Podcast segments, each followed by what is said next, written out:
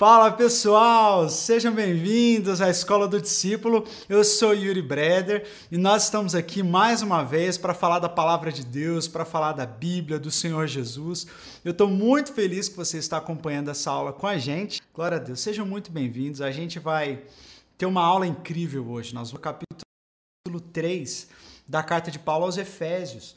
E é uma carta, como vocês têm visto ao longo das últimas aulas, abundante, carta eufórica, cheia da presença de Deus. Amém. Feche seus olhos aí onde você está. Senhor Jesus, muito obrigado, Pai, por esse dia.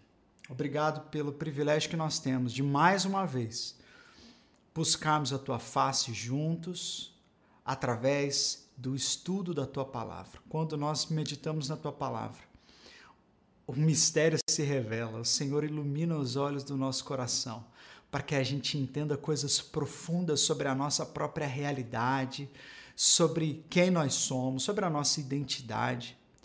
E nós consagramos esse tempo a Ti, Senhor. Consagramos ao Senhor. Nós declaramos, ó Pai, que cada pessoa que está assistindo esse vídeo onde quer que esteja, já está abençoado em nome de Jesus. Que a tua presença invada a sala, que invada o quarto, que invada o lugar onde cada pessoa está. Que a família de cada um seja abençoada.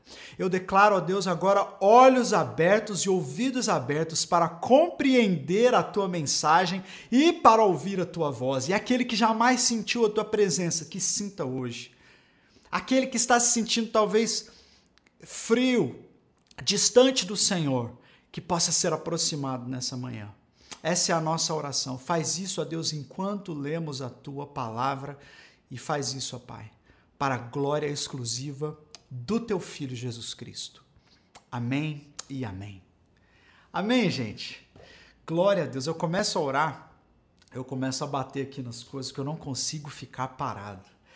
Você sabe que, se você está acompanhando hoje pela primeira vez, você pode voltar, tem os vídeos da introdução da carta aos Efésios, capítulo 1 e do capítulo 2. Mas uma coisa que nós falamos, só se você está chegando hoje, para fazer um, um resumão assim bem rápido, essa carta é uma das cartas mais importantes do Novo Testamento. Teologicamente falando, muito da nossa doutrina cristã é tirada ou, ou, ou percebida ou entendida em Efésios. Não é? Então, assim, nós temos Romanos, é uma carta doutrinária muito importante, e ela é até mais longa, que nós também estamos expondo às quartas-feiras, toda quarta-feira, 20 horas, o Felipe está aqui expondo Romanos.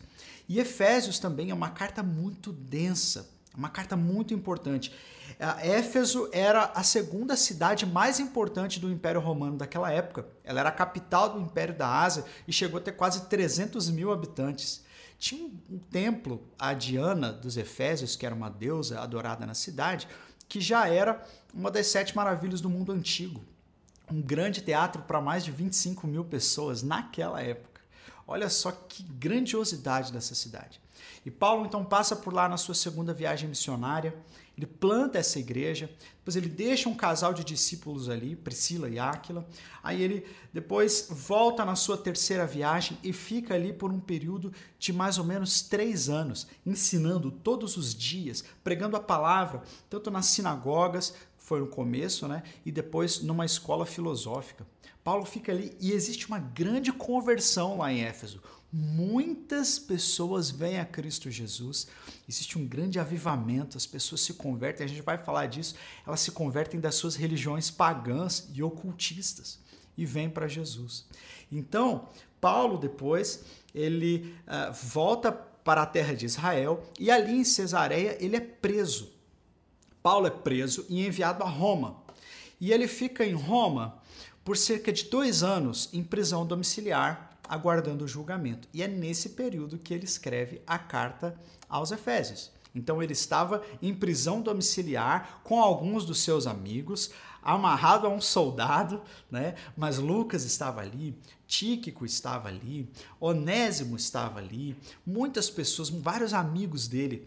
E Paulo então estava dentro daquele lugar. Imagina o Paulo que gostava de viajar, gostava de pregar o evangelho e agora estava parado em casa, mas um homem como Paulo não vai ficar parado. Então ele começou a escrever para as igrejas e ele escreve várias cartas nesse período, que são conhecidas como as cartas da prisão. Ele escreve a carta aos Efésios, ele escreve Filipenses, ele escreve a, a carta aos Colossenses, escreve uma pastoral para Filemon, né? E, e aí então depois ele é libertado, mas esse período é um período de muita produção paulina.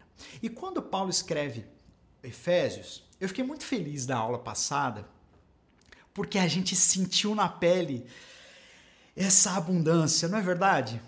É, foi, foi algo que, que, que transbordou de nós, tanto de mim ministrando a aula, quanto das pessoas assistindo. É esse sentimento que Paulo estava sentindo quando ele escreveu essa carta. Ele não conseguia parar quieto. Quando eu estou muito animado com alguma coisa, eu, Yuri, eu fico andando pela casa, eu fico gesticulando, falando sozinho, porque a minha cabeça tá a mil. E às vezes a minha, a minha esposa, né, a Carol, fala assim: amor, para um pouco, olha para mim, ei. Eu imagino que Paulo devia estar assim também, andando pela casa e escrevendo e não conseguindo parar de falar, porque ele começa a carta no capítulo 1, no versículo 1, fazendo uma oração e ele começa assim: Bendito seja Deus, o nosso Pai, Pai do Senhor Jesus Cristo, que já nos abençoou com toda sorte de bênçãos nas regiões celestiais em Cristo Jesus, porque ele nos escolheu em amor e ele nos predestinou antes da fundação do mundo para sermos santos e irrepreensíveis na sua presença. E ele começa a falar, ele começa a orar e diz: Bendito seja Deus, bendito seja Deus. A mente de Paulo está cheia de adoração.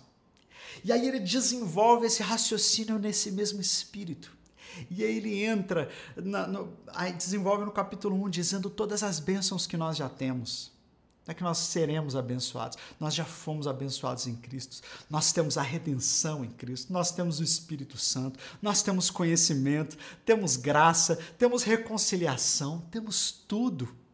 E aí então, ele já no capítulo 1, ele ora. E ele fala assim: Deus, ilumina os olhos do conhecimento dos Efésios para que eles possam enxergar o que eu estou enxergando, para que eles possam ver quem eles são em Cristo, em Cristo. Essa é a expressão que mais aparece em Efésios, em Cristo. Para que eles saibam quem eles são, o que eles têm em Cristo Jesus. E aí então no capítulo 2 ele revela esse essa obra de salvação, que foi o que nós vimos na aula passada, que em Cristo Deus estava reconciliando a humanidade que estava morta com ele. E ele nos amou quando nós ainda éramos seus inimigos, estávamos mortos. Não partiu de nós. Nós não fizemos nada para amar a Deus, não buscamos a Deus, mas Deus escolheu nos amar. Mas Deus, quem assistiu essa aula vai lembrar disso. Mas Deus escolheu nos amar e Ele estendeu a sua mão a nós. Ele nos resgatou e nos reconciliou a Ele. Agora, nós que antes estávamos mortos, agora fomos ressuscitados com Cristo e estamos assentados com Cristo nas regiões celestiais. Estamos exaltados com Ele. Essa é a nossa posição espiritual. A gente não é capaz do diabo nem do mundo. A gente não é capaz da nossa própria carne. Não somos reféns do pecado. Nós estamos em Cristo Jesus. Isso é maravilhoso. Mas Deus não só nos reconciliou com Ele, Deus nos reconciliou com os nossos irmãos. Por que, que eu estou fazendo esse resumo? Porque quando a gente entra no capítulo 3, que a primeira palavra, quando você lê, o, você lê o primeiro versículo do capítulo 3, você vê que ele escreve por esta razão. Eu já vou chegar nesse slide. Esse slide que você está vendo aí é uma, é uma introdução. Mas ele fala por esta razão. Por esta razão. E aí ele fala de um mistério. Que mistério é esse? Quem é que não gosta de um mistério? Esse é o primeiro slide que você viu lá. Quem é que não gosta de um segredo? Me fala. Eu coloquei lá no Instagram, a gente sempre publica um dia antes da aula algumas perguntinhas para o pessoal começar a ler o texto e, e saber assim, algumas coisas específicas né, que são importantes para a compreensão. E eu coloquei ali quantas vezes a palavra mistério se repete no capítulo 3. Porque se você prestou atenção, essa palavra se repetiu várias vezes. Mistério é uma palavra importante, não só para o capítulo 3, mas para toda a carta aos Efésios. A palavra mistério. E quem é que não gosta de um mistério? Quem é que não gosta de um segredo? Você já viu, às vezes, uma pessoa no restaurante que está sentada comendo e aí ela vê, ela ouve, né, a pessoa que está na mesa do lado contando um segredo, falando uma coisa assim, né, um, um babado, né? E aí a pessoa começa a vai inclinando assim para ouvir o que estão falando na mesa ao lado. Ah, nós temos essa, essa, esse interesse por coisas misteriosas, escondidas. Né? Vários vídeos que fazem sucesso no YouTube fazem, fazem essa, esse gatilho, né? tentam prender a atenção dizendo: agora eu vou revelar o que ninguém sabe. Né? E aí as pessoas falam: meu Deus do céu, é uma coisa nova. E aí as pessoas gostam então de coisas misteriosas mais ainda quando são mistérios a respeito de coisas de Deus, não é? Porque Deus é um ser misterioso na imagem, na cabeça, na mente das pessoas. Deus é invisível. Poxa, quando, quem criou Deus? Onde que Deus está? Então, existem várias perguntas acerca de Deus. Existe, existe um mistério nas coisas religiosas. Então, o mistério era muito grande ali em Éfeso. E aí eu expliquei aí para vocês que os efésios, eles eram extremamente esotéricos, espiritualísticos, místicos. Eles usavam objetos consagrados, consultavam astros. Sabe a galera do horóscopo? Eram os Efésios. Eles gostavam dessa coisa assim mística e usar uma pulseirinha e quando é, não passar debaixo da escada e quando tá doente faz um, um tufo de cabelo, amarra com barbante e pendura no pescoço. Sabe essas coisas? Simpatia, já ouviu falar não? essa galera lá de Éfeso era uma galera simpática, né? Era simpática. Eles adoravam simpatia. Elas adoravam essas coisas porque as religiões dali, daquela região, eram, regi eram religiões de mistério. A cidade era conhecida como um centro de aprendizado de artes mágicas. Inclusive, ela foi citada dessa maneira por Shakespeare. Éfeso era o centro do culto a Diana, mas também era o berço de outras religiões, que era uma mistura de filosofia grega com ocultismo persa, com ocultismo oriental. E eram chamadas, sabe de quê? De religiões de mistério. Éfeso era o berço das religiões de mistério. O que, que eram as religiões de mistério? Eram religiões que possuíam rituais secretos, reuniões fechadas, e alguns mistérios que apenas os mais espirituais, os mais iniciados é que conheciam. E por isso, esses iniciados que conheciam os mistérios, eles estavam num grau mais superior, né? num grau elevado às outras pessoas. Né? Religiões ocultistas, religiões esotéricas, tem muito essa figura do iluminado, sabe? Aquela pessoa que recebeu mais luz do que a outra, então ele tem mais sabedoria do que os outros. Aí as pessoas vão lá se consultar com ele, pegar um pouco daquela sabedoria, por quê? Porque aquele é um iniciado, ele sabe mais do mistério, ele tem mais compreensão das coisas ocultas. Sabe isso? Os efésios eram assim. Isso não é nada novo. Já acontecia na época de Paulo. Portanto, a palavra mistério já existia naquela época e possuía um significado bastante importante. Paulo então faz um uso estratégico do termo mistério, isso é lindo demais, buscando fazer o que? Uma aproximação linguística, usando um termo que já era conhecido da cultura de seus ouvintes a fim de contextualizar a mensagem cristã de uma forma que fosse facilitada a compreensão. Então, deixa eu tentar explicar mais ou menos o, o que, que eu quis dizer aqui. Essa palavra mistério já era conhecida, era uma palavra importante para as pessoas. Paulo, sabendo disso, usa essa palavra, insere essa palavra dentro da pregação para atrair a atenção das pessoas. Que quando ele falasse de mistério, as pessoas todas iam prestar atenção. Então ele usa essa palavra como um gatilho, uma isca, para fazer as pessoas prestarem atenção na mensagem do Evangelho. Mais ou menos assim. Paulo estava lá em Éfeso e ele dizia: Gente, te falar um segredo. Se você está num lugar e uma pessoa começa a falar mais baixinho com a outra, assim, todo mundo presta atenção, porque todo mundo quer ouvir o segredo. Imagina Paulo dizendo assim: Deixa eu contar um segredo para vocês. Sabe o mistério? Aí todo mundo parava e. Ah, o mistério, o mistério, ele vai falar do mistério. Será que ele conhece o mistério? E aí Paulo fala assim: Eu conheço o mistério. Uau, ele conhece o mistério. E ele fala assim: Não, não só isso. Esse mistério ele tá, estava oculto desde da antiguidade, ninguém sabia. Nem os mais antigos sabiam. Meu Deus, que mistério é esse, Paulo? E aí Paulo fala assim: esse mistério Jesus me revelou. Deus me revelou. Ah, então conta pra gente que é esse mistério. E aí ele encaixa a mensagem do evangelho nesse mistério. E aí então as pessoas recebem aquela palavra curadora, transformadora. É assim, então, é por isso que Paulo usa essa palavra mistério e ela é tão importante. Vamos entender um pouquinho mais olhando para dentro do texto.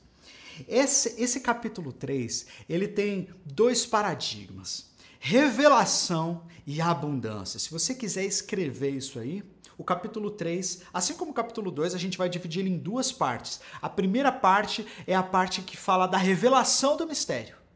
E a segunda parte vai falar da abundância do conhecimento de Deus. Que quando a gente conhece esse mistério, esse mistério significa que a gente pode conhecer a Deus, que Deus nos aproximou dele e a vida que ele tem para nós é uma vida abundante. A gente vê isso na oração que Paulo faz. Então, a primeira parte é o mistério revelado, do versículo 1 ao versículo 13, e a segunda parte é uma oração exuberante, uma oração escandalosa, uma oração abundante, do versículo 14 ao 21. Ok? Vamos então seguindo. Eu não estou lendo os comentários aqui, tá, gente? Porque um, para não perder um pouco a linha de raciocínio, eu vou deixar algumas perguntas para responder no final, tá joia? Se a gente tiver um tempo legal. Mas vamos então é, ver esse mistério revelado, versículo 1 ao versículo 13. A gente vai ver alguns temas aí, quatro temas. Primeiro, no versículo 1 a 3, Paulo fala da vocação que ele tem aos gentios. Depois, ele vai nos dizer a sua compreensão sobre o mistério. Depois, ele vai nos dizer algo sobre a revelação progressiva de Deus na história. Isso é um conceito importantíssimo para você entender toda a Bíblia e entender o processo de revelação de Deus na história. E depois, no versículo 13, ele vai fazer um pedido especial aos Efésios. Esta é a primeira parte. Então vamos lá. Ele começa dizendo no versículo 1: por essa razão. Eu faço essa quebra textual no slide é, para a gente conseguir entender esses temas que eu separo, tá? Mas você deve ler tudo junto, é só para só facilitar um pouco a compreensão. Mas ele começa dizendo por essa razão. E por que, que eu parei aí? Porque sempre que você estiver lendo a Bíblia e começar um capítulo ou uma sessão com essa expressão, por essa razão, para. Pera aí. Ele está falando, está linkando com outra coisa. Por esta razão, portanto, por isso, ninguém começa uma conversa dizendo assim: imagina alguém chega para você, não falou nada, falou nem oi. Aí ela olha para você e fala assim: entretanto, né? Aí você fala assim: entretanto o quê? Você não falou nada, né? Imagina alguém chega para você e fala assim: é por isso, né? É por isso que? Por essa razão. Mas que razão? Quando então você começa um capítulo e o capítulo está começando a dizer, está começando a, a, dizendo por esta razão, obviamente isso não é um começo, é uma conclusão. É a conclusão do capítulo anterior. Eu já disse isso, a nossa Bíblia não foi escrita com divisão de capítulos e versículos. Isso foi uma uma coisa que foi feita posteriormente para facilitar a localização dos textos, mas é tudo uma coisa só. Então, na verdade, não é que está começando o capítulo 3, é o capítulo 1 que está continuando até aqui. Eu vou dizer, eu vou mostrar para vocês porque que eu acho que ele está em um fôlego só, desde o versículo 1 e ele vai acabar no final do capítulo 3. É uma coisa só. Por esta razão, eu Paulo, sou prisioneiro de Cristo Jesus por amor de vocês, gentios. Então, que razão é essa? Que razão é essa que faz Paulo ser prisioneiro de Cristo Jesus por amor aos gentios? É o que ele acabou de falar no capítulo 2. É, é, a mensagem de que Deus nos reconciliou com Ele e de que Deus nos reconciliou uns com os outros, de que os gentios agora são um com o povo de Israel, que, que não existe separação entre os povos mais, mas que Deus recebe os gentios como filhos. De que nós, eu e você, somos filhos de Deus pela fé em Jesus Cristo. É por esta razão que Paulo está preso. Quem é que mandou Paulo preso? Quem é que mandou prender Paulo quando ele estava em Cesareia? Os judeus. E por que, que eles mandaram prender Paulo? Porque Paulo estava dizendo agora que Deus aceitava os gentios, né? que Jesus era Deus. E aí, por causa dessa razão, por causa dessa mensagem de aceitação, que Deus nos aceita e que Deus nos aceita como filhos, nos aceita como seu povo, nós que somos gentios, por esta razão é que ele está preso. E ele diz: Por esta razão, eu, Paulo, sou prisioneiro de Cristo Jesus por amor de vocês. Ele fala: Se eu estou aqui preso, é porque eu amo vocês demais. Eu não ia deixar vocês sem essa mensagem. Eu não vou deixar de pregar a salvação aos gentios. É por amor de vocês que agora eu sou prisioneiro aqui. Mas ele fala: eu sou prisioneiro de Cristo Jesus. Existe uma dupla percepção dessa prisão aí. Prisioneiro é a palavra amarrado. E Paulo, humanamente falando, ele era prisioneiro do Império Romano, né? Ele era, ele era prisioneiro de Nero e ele estava amarrado a um soldado. Mas Paulo não se via como um prisioneiro do Império Romano, não se via como um prisioneiro de Nero. Ele é um prisioneiro de Jesus Cristo. Eu, quando eu estava estudando essa frase, sabe o que eu me lembrei? De quando Jesus estava sendo julgado e Pilatos fala assim para ele: Olha, se você quiser, eu posso te libertar aqui, porque eu tenho autoridade para te libertar. E Jesus fala assim: nas nossas palavras, né? Amigão, que autoridade que você acha que você tem? A única autoridade que você tem é a que meu pai deu para você. Lá em João capítulo 10, Jesus fala assim: Olha, ninguém tira a minha vida, eu voluntariamente a dou. E Paulo está dizendo assim: eu sou preso no Império Romano. O que, que o Império Romano pode fazer comigo? Eu estou preso a Cristo Jesus. Eu estou amarrado, não é a um soldado, eu estou amarrado a Cristo Jesus por causa dessa mensagem. Por essa razão, por causa desse evangelho, eu estou amarrado a Cristo. A graça, a graça me amarra a Jesus. A graça é muito mais poderosa do que a lei. Olha só, agora Paulo está dizendo: eu sou prisioneiro de Jesus Cristo, eu não consigo mais me afastar dessa mensagem e nem desse Deus, porque essa mensagem é muito maravilhosa. É isso que acontece quando a gente entende a graça. A gente se apega a Deus muito mais que quando a gente era apegado, a gente tentava a, a, a seguir a Deus pela nossa própria força, pela força da lei. Não, a graça nos atrai, a graça nos amarra. Essa mensagem nos torna prisioneiros da graça. E ele diz: ele faz uma pausa aí e ele diz: Certamente vocês ouviram falar da responsabilidade imposta uh, a mim em favor de vocês pela graça de Deus. Isso é, o mistério que me foi dado a conhecer por revelação, como eu já vos escrevi brevemente. Então, o que ele está dizendo aí? Com certeza, vocês sabem da, da responsabilidade que eu tenho, que a graça de Deus impôs a mim que é o que?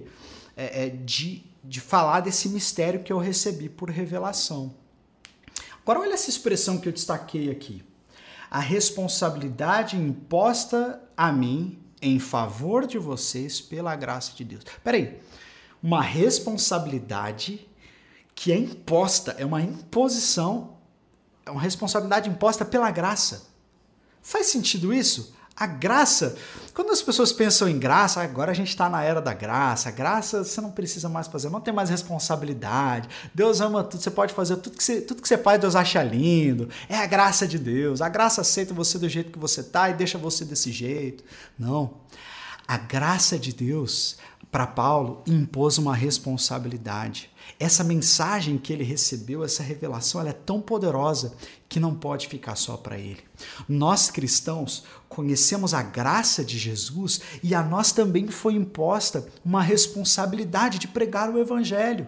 Muitas igrejas ficam só na mensagem da graça, da graça, da graça, da graça e se esquecem que essa graça nos impõe uma responsabilidade da pregação. Nós não pregamos por causa de, uma, de uma obediência cega a preceitos e leis. Nós pregamos, nós anunciamos o Evangelho porque ele nos amarrou a Cristo. Essa graça nos conquistou e agora é a nossa responsabilidade. A Bíblia diz: a quem muito é dado, muito é cobrado. Quanto mais você conhece de Deus, mais responsabilidade você tem de pregar. Quanto mais você se torna maduro na fé, mais responsabilidade você tem de discipular outras pessoas. Quanto mais conhecimento você ganha aqui na escola do discípulo, ganha na Bíblia, ganha na sua igreja, mais responsabilidade você tem de compartilhar essa mensagem com outros. Quanto maior a revelação, maior a responsabilidade. Isso é uma coisa muito clara que a gente vê aqui.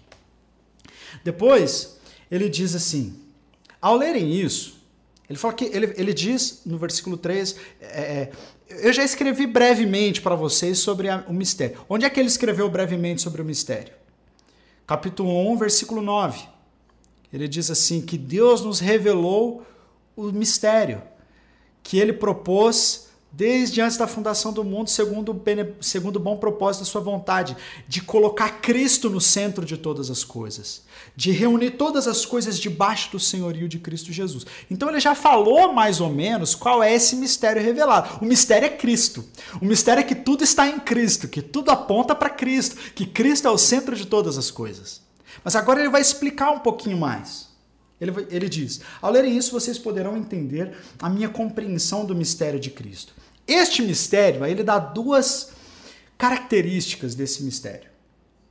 Ele não foi dado a conhecer aos homens de outras gerações. Ele está falando de Abraão, ele está falando de Davi, ele está falando de homens que vieram no passado, que caminharam com Deus, com sobre sábios, sobre escritores, poetas, filósofos, homens de outras gerações, mas que não tiveram essa compreensão do mistério. Por quê? Se o mistério é Cristo, eles não tinham como ter a revelação total desse mistério, porque Cristo ainda não tinha se manifestado.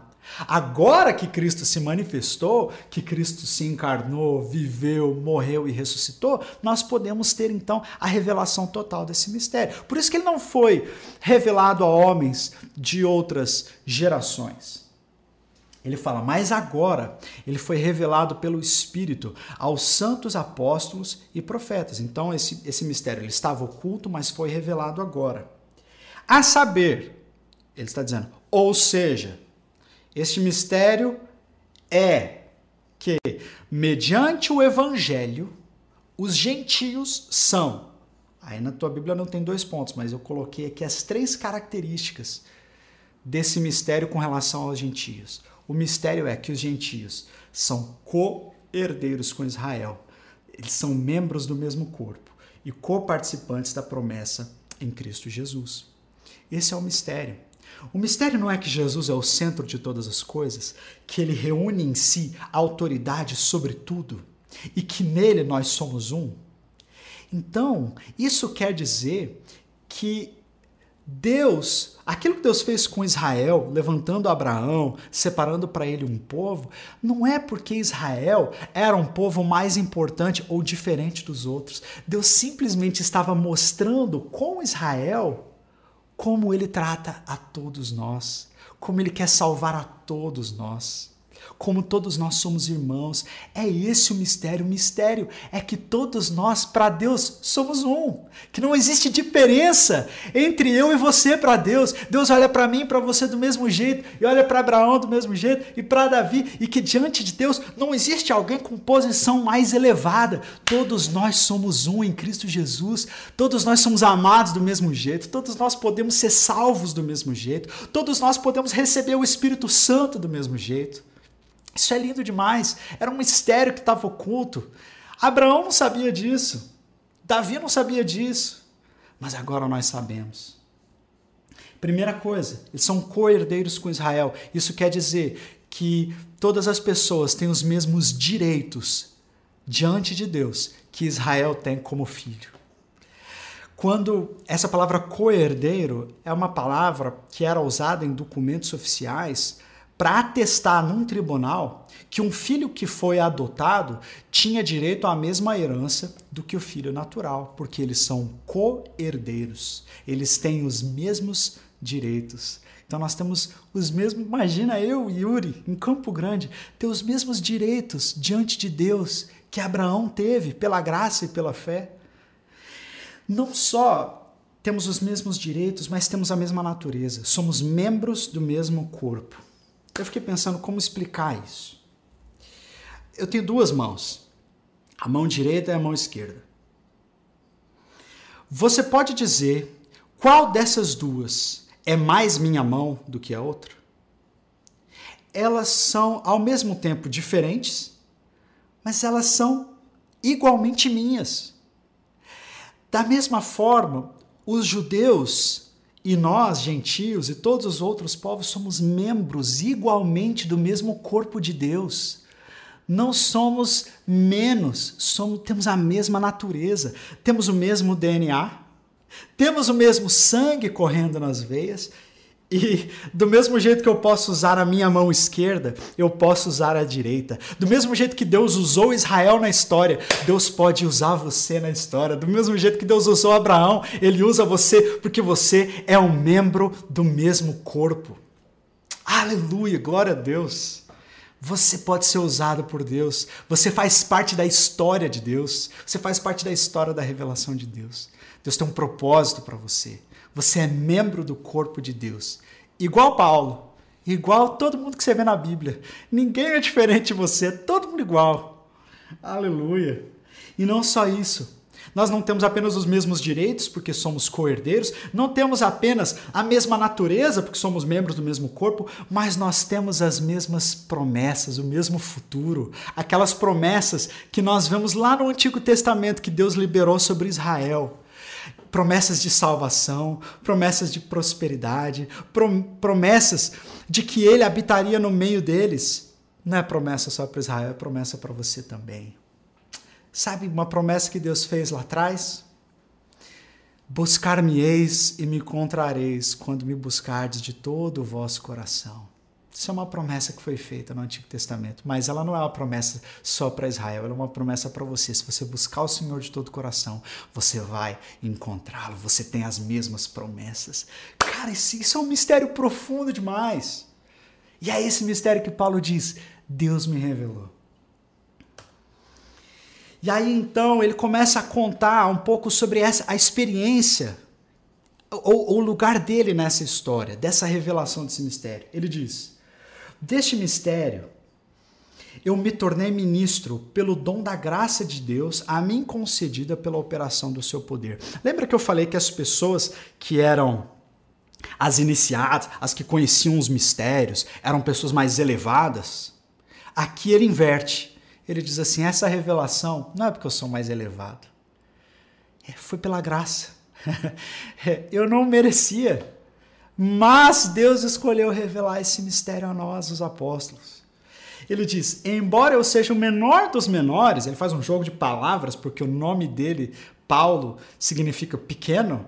Ele fala assim: embora eu seja Paulo, o pequenininho, o menor dos menores, dentre todos os santos, foi-me concedida esta graça de anunciar aos gentios as insondáveis riquezas de Cristo e esclarecer a todos a administração deste mistério, que durante as épocas passadas foi mantido oculto em Deus que criou todas as coisas. Então ele está dizendo assim: eu sou o menor de todos, eu jamais mereci isso, mas Deus, pela sua graça, escolheu revelar esse mistério e me escolheu para anunciar coisas tão maravilhosas, coisas tão ricas, bênçãos tão lindas que estavam escondidas no próprio Deus e agora, agora, neste tempo, por isso que ele fala a administração desse mistério, agora ele tornou é, conhecido. Então, é, é, deixa eu ver se é aqui que eu planejei falar disso. É aqui. Nós falamos sobre revelação progressiva. O que é revelação progressiva? É a ideia de que Deus ele vai se revelando com maior profundidade ao longo da história. Significa que lá no comecinho da história, a revelação de Deus era pouquinha, Deus começou a se revelar. E aí essa, Deus vai se revelando mais, vai falando mais, vai se tornando cada vez mais conhecido. Traços do seu caráter, do seu poder, até culminar no ponto mais alto da revelação de Deus, que é a vinda de Jesus Cristo. Então, existe essa revelação progressiva. Por exemplo, a Clara, ou melhor, a Ana, minha filhinha de oito meses. Oito meses? Vixe, se minha esposa estiver vendo isso eu errar, ela fica brava. Eu sempre erro. Oito meses. Ah, a, a Ana, o que, que eu falo com a Ana? Eu falo, Oi, papai. Oi, filhinha. Ô, oh, papai te ama. Esse é o tipo de revelação de linguagem que ela entende. Eu não posso falar para ela assim: olha o imposto de renda. Porque ela não vai entender. Imposto de renda é uma coisa que os adultos entendem. E vários adultos também não entendem. Mas mas entende como que a gente revela algumas coisas para a criança e conforme a criança vai crescendo, ela vai dando conta de mais informações. Então, Paulo diz assim que Deus administrou esse mistério. Esse mistério, ele estava oculto lá para Abraão. Mas agora ele não está mais oculto, ele foi sendo revelado. E hoje nós temos a compreensão desse mistério. E nós podemos nos abrir a Deus, nós podemos receber a Jesus pela fé, porque agora esse mistério foi finalmente revelado essa revelação alcançou seu ápice em Jesus Cristo. Então isso é revelação progressiva. Por isso que você vê lá, às vezes, no Antigo Testamento, Deus falando com as pessoas numa linguagem meio esquisita, tomando algumas atitudes é, é, é duras que quando a gente chega em Jesus a gente não vê. Por quê? Porque quando eu estou corrigindo a minha filha, a Clara, ela não entende muitas coisas. E eu tenho que ser duro com ela. E eu falo assim, filha, se você desobedecer o papai, o papai vai te corrigir. É a linguagem que ela entende, porque eu quero preservá-la.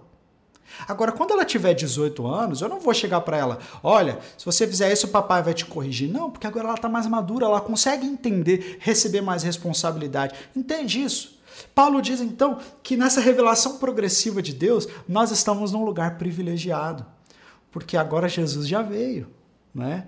E a intenção dessa graça era que agora mediante a igreja, perceba isso, mediante a igreja, a multiforme sabedoria de Deus se tornasse conhecida dos poderes e autoridades nas regiões celestiais. Então agora Deus está manifestando esse mistério na igreja.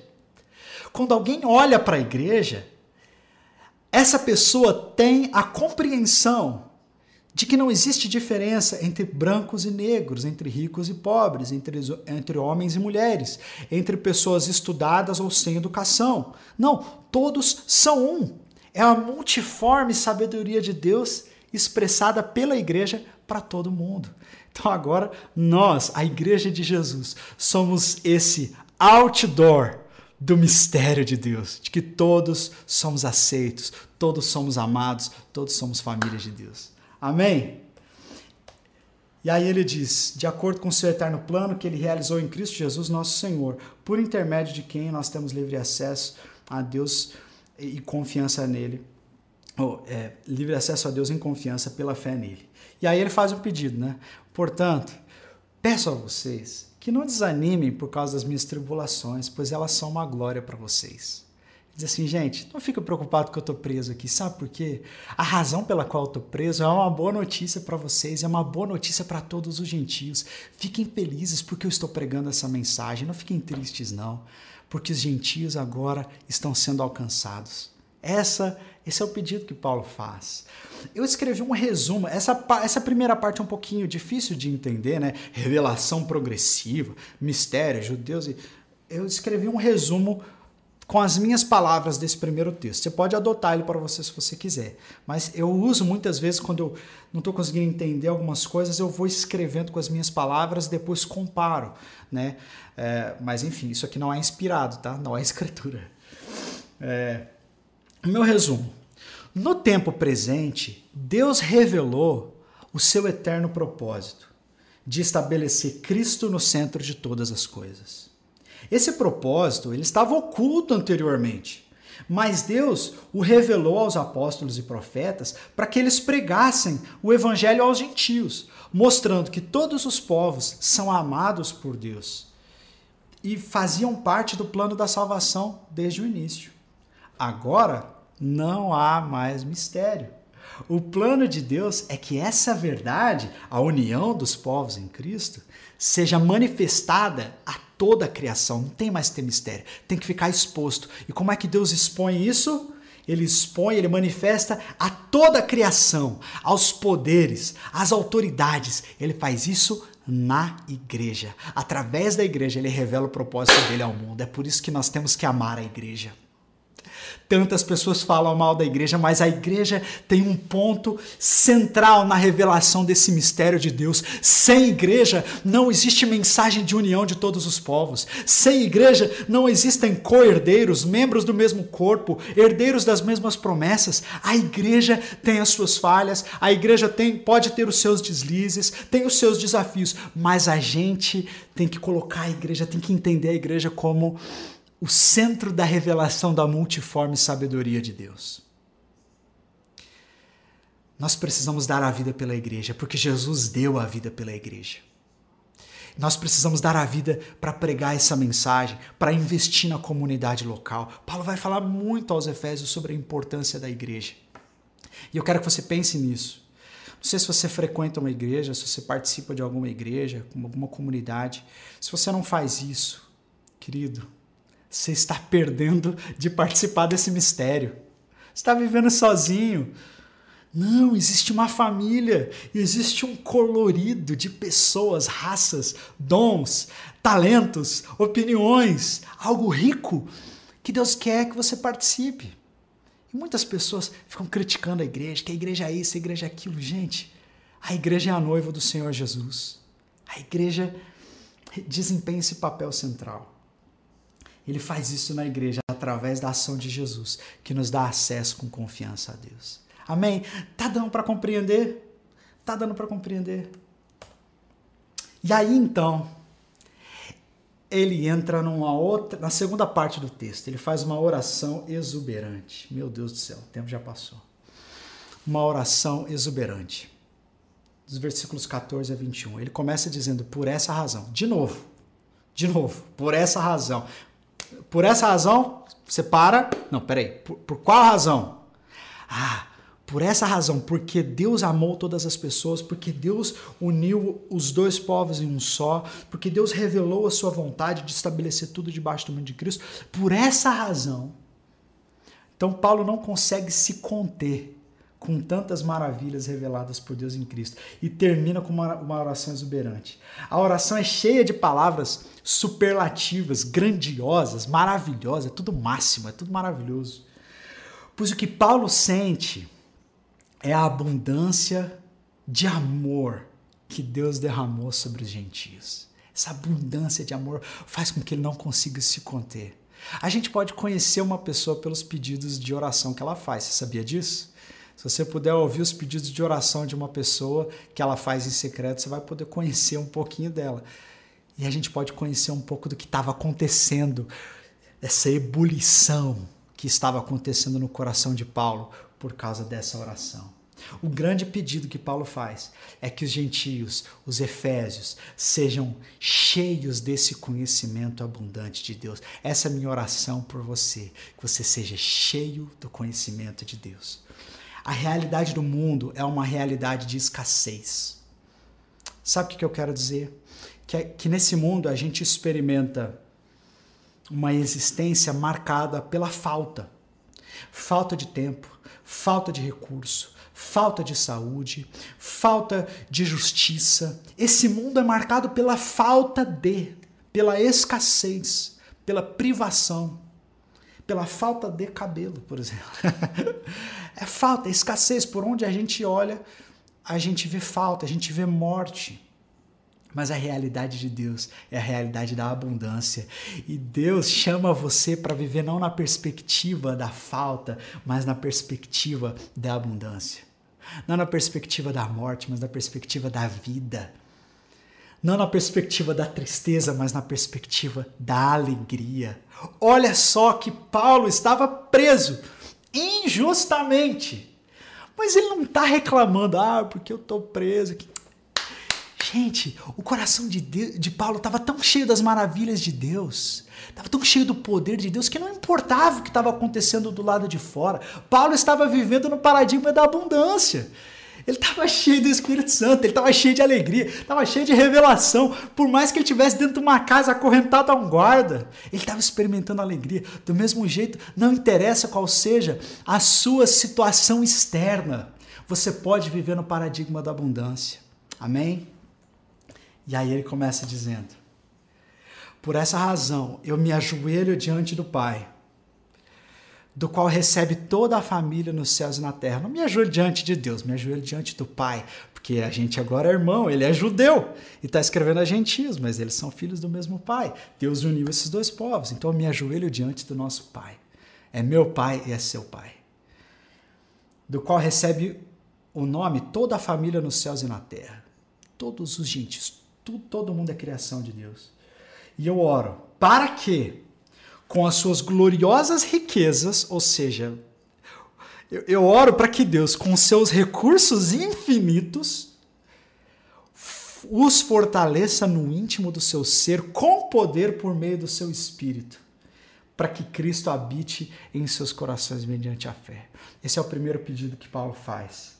Fortalecimento interior com o poder do espírito. Do que importa estarmos fortes exteriormente e fracos no íntimo. Tem tanta gente que paga de fortão, que paga de espiritual, que paga de bem resolvido, mas por dentro está em depressão, está sofrendo, está sem esperança. Não que essas situações elas sejam naturalmente pecaminosas em si, não. Mas eu estou falando dessa falsa aparência, dessa aparência de vida, mas quando por dentro existe fraqueza. E Paulo fala: Eu oro para que o Senhor os fortaleça no íntimo. Porque se eles forem fortalecidos no íntimo, nada do que acontecer exteriormente vai abalá-los. E assim como eu, eles podem até ser presos, estar tá no meio da prisão lá, mas eles vão estar tá pulando e vão estar dando glória a Deus, vão estar louvando ao Senhor, porque existe algo dentro deles que os fortalece. E esse algo poderoso, esse poder é o Espírito. Essa palavra poder é a palavra dunamis, de onde nós tiramos a palavra dínamo. É um poder incessante. Sabe como é o poder do Espírito Santo aqui? Imagina um rio muito forte, aquele rio que você não pode entrar, que carrega pedra, que faz tudo. Esse é o poder do Espírito Santo. Agora você pega uma roda d'água e coloca no meio desse rio. Quando você coloca a roda d'água nesse rio, o que começa a acontecer? Ela começa a rodar. Tenta parar essa roda d'água. Você não consegue, porque a força da água que faz ela girar.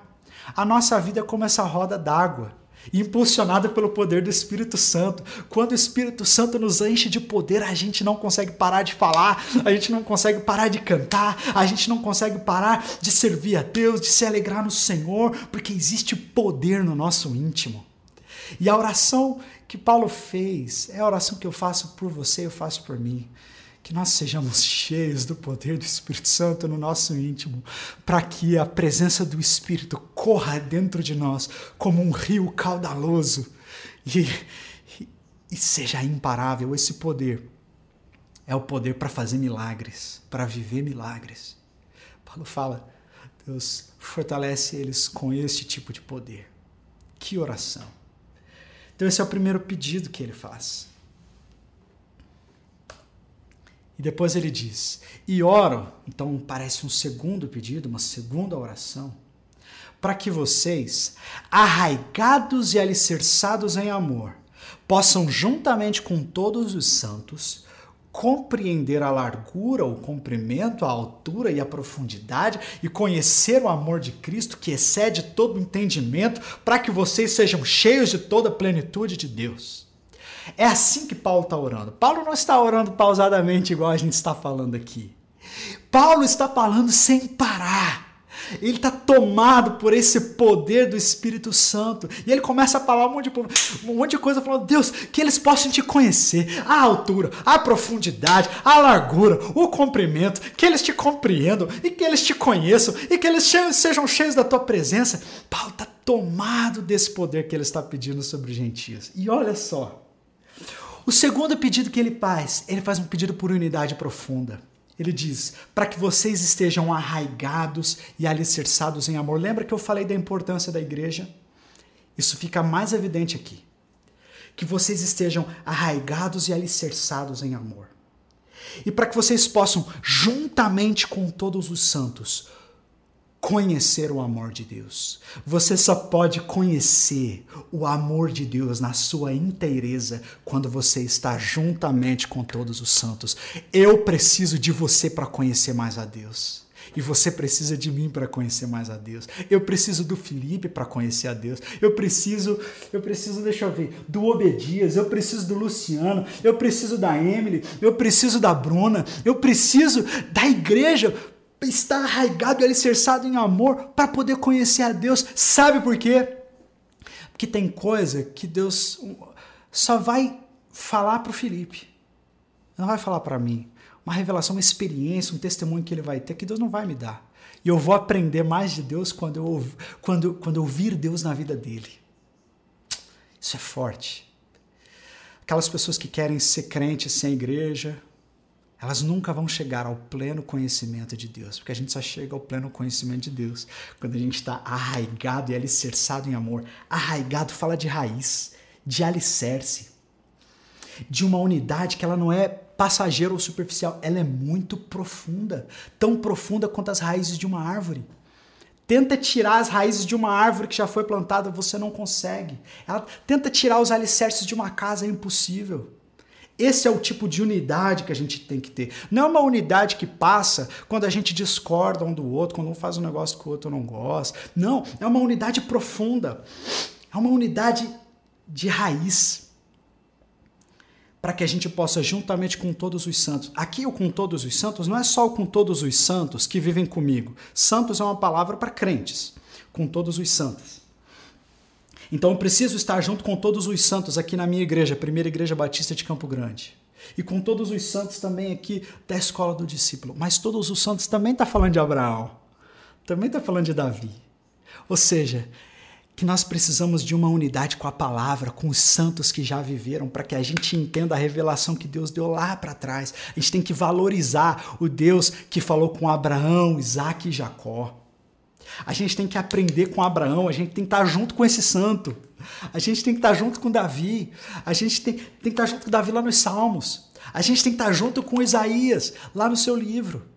A gente tem que estar junto com Mateus lá no evangelho dele. Tem muito crente que despreza a história. Fala assim: nós somos a geração do avivamento, nós somos isso e aquilo, nós vamos fazer e acontecer. Uh -uh. Nós precisamos estar junto com todos os santos, com toda a revelação histórica que Deus já deu, com o cânon bíblico, com a sabedoria que Deus derramou sobre os santos do passado. Sabe por que a gente tem que aprender com os santos do passado? Olha para Abraão.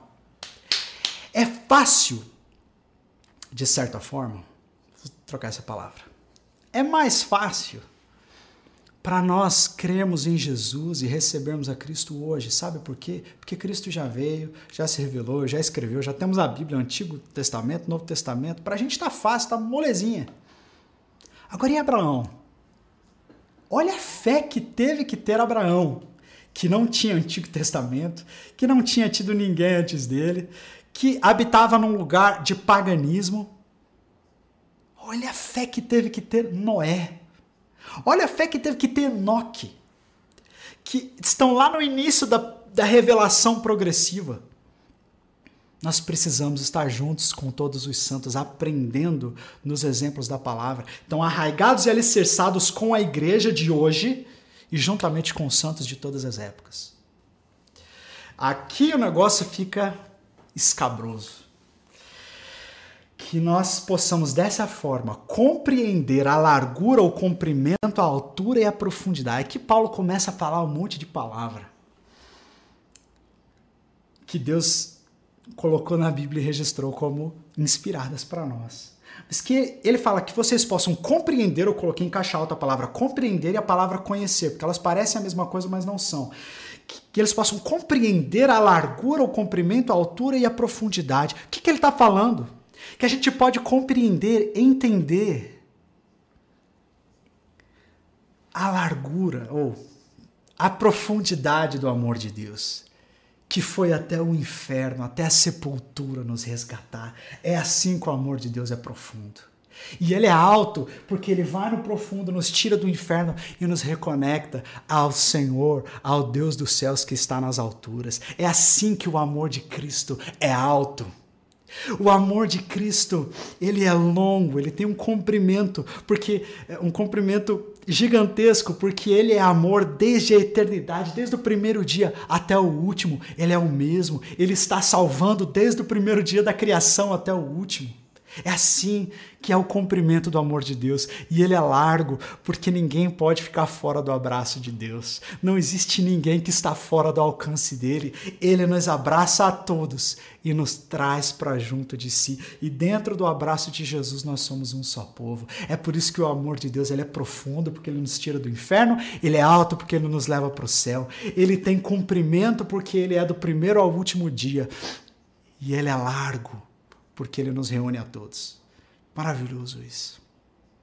E ele diz: não só que vocês compreendam, mas que vocês conheçam o amor de Cristo, que excede todo conhecimento. Peraí, eu oro para que vocês conheçam o amor de Cristo, que não pode ser conhecido, que está para além de todo conhecimento. Que tipo de oração sem pé nem cabeça é essa?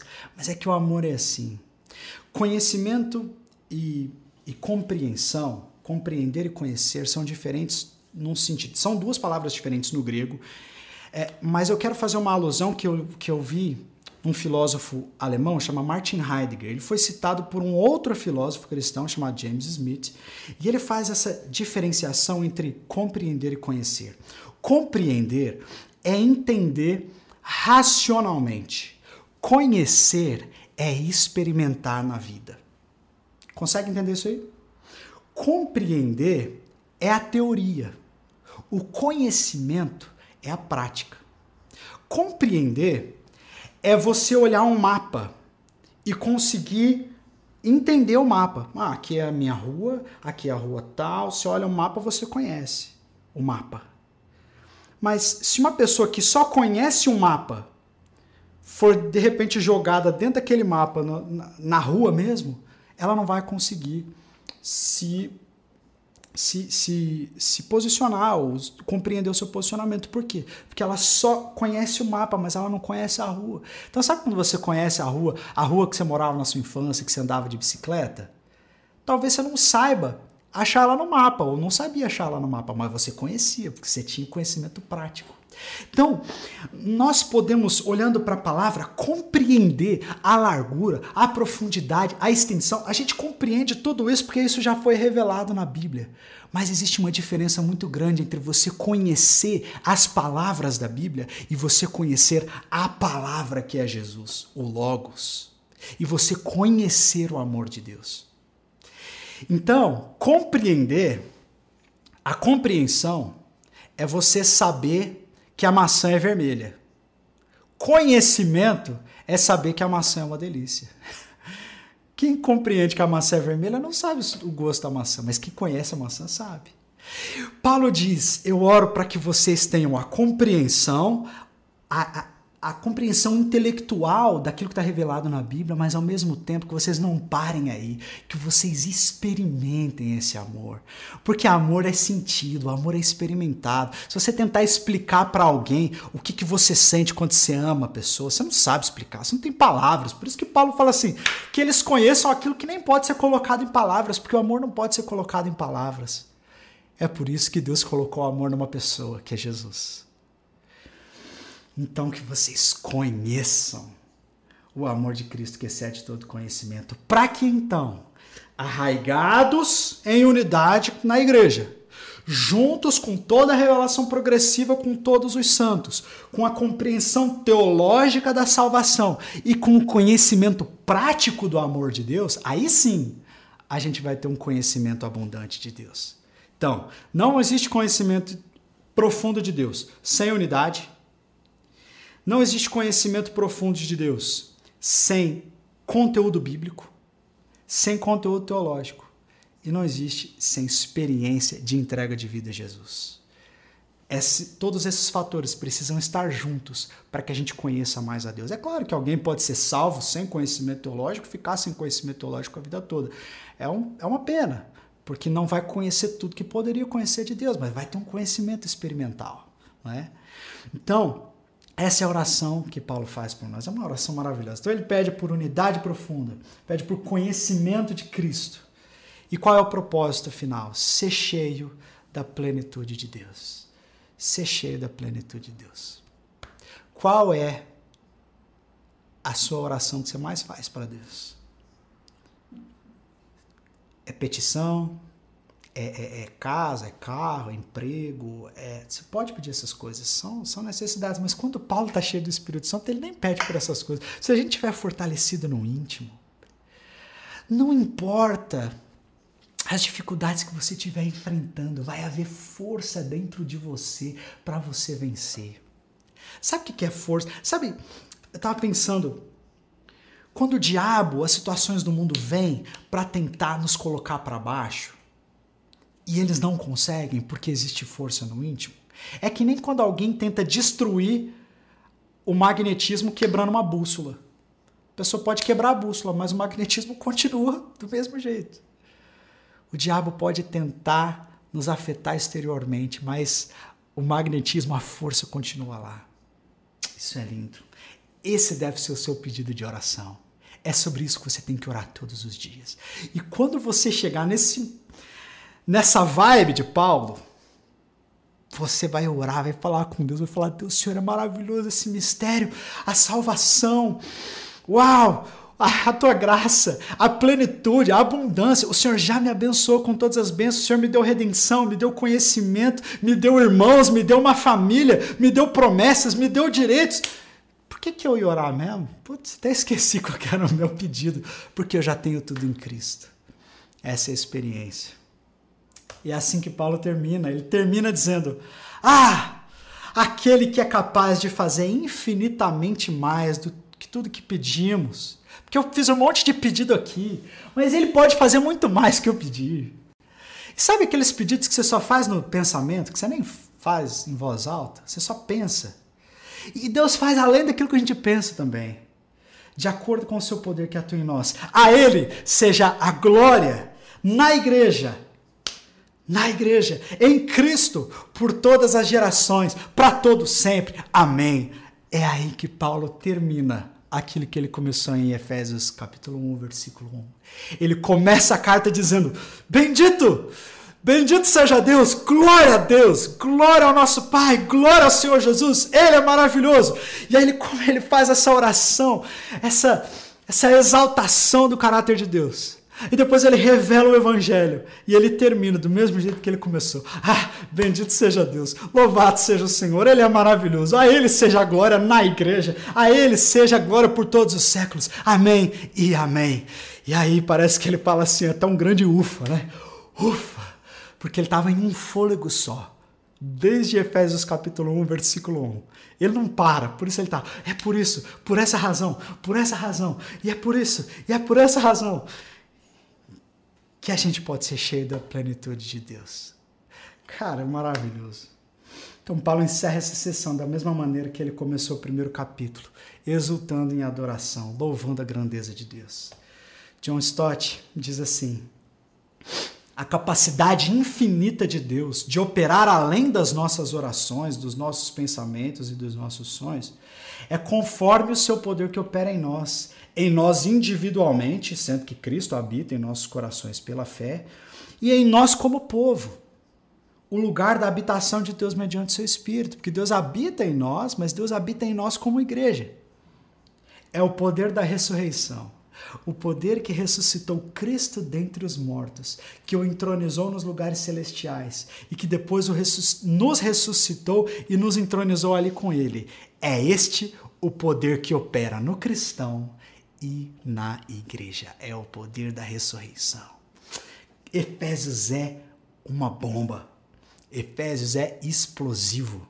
Se você ler essa carta em espírito de oração, de rendição, e você pedir Espírito Santo, me revela, eu estava até falando com, com uma amiga né, na internet, ela estava falando assim, ah, não consigo esperar para domingo ter aula 3. Eu falei, você pode entrar no seu quarto e ter a aula agora, com o próprio Espírito Santo, ele te revela nas escrituras, ele ilumina os seus olhos. Se você se dedicar ao ensino das escrituras, você vai poder experimentar isso que Paulo também experimentou. Amém? Isso é muito forte.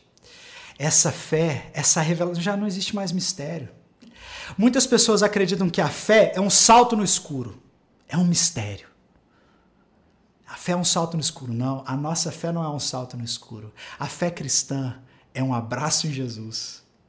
A fé cristã não é se jogar em algo que você não está vendo. Deus jamais pediria isso para você. Seria difícil demais para você se jogar em algo que você não pode ver. Antes, Deus se revelou em Cristo e agora você pode olhar para Cristo e se lançar nele. A revelação está aí. É Jesus. Ele já veio. Ele já deixou escancarado. Olha para a cruz. Se você acha que a fé é um salto no escuro, não é. A fé é um lançar-se na cruz. Amém. Existe salvação para você, existe vida, existe abundância. Você não precisa operar no paradigma da escassez, você pode operar no paradigma da abundância. Por quê? Porque Deus uniu você a Ele. Deus nos uniu a todos no mesmo corpo e todos nós somos, somos povo escolhido de Deus. Amém? Gente, eu tava pensando, tava preparando essa aula, falei, gente, a gente podia ficar no primeiro versículo a aula toda.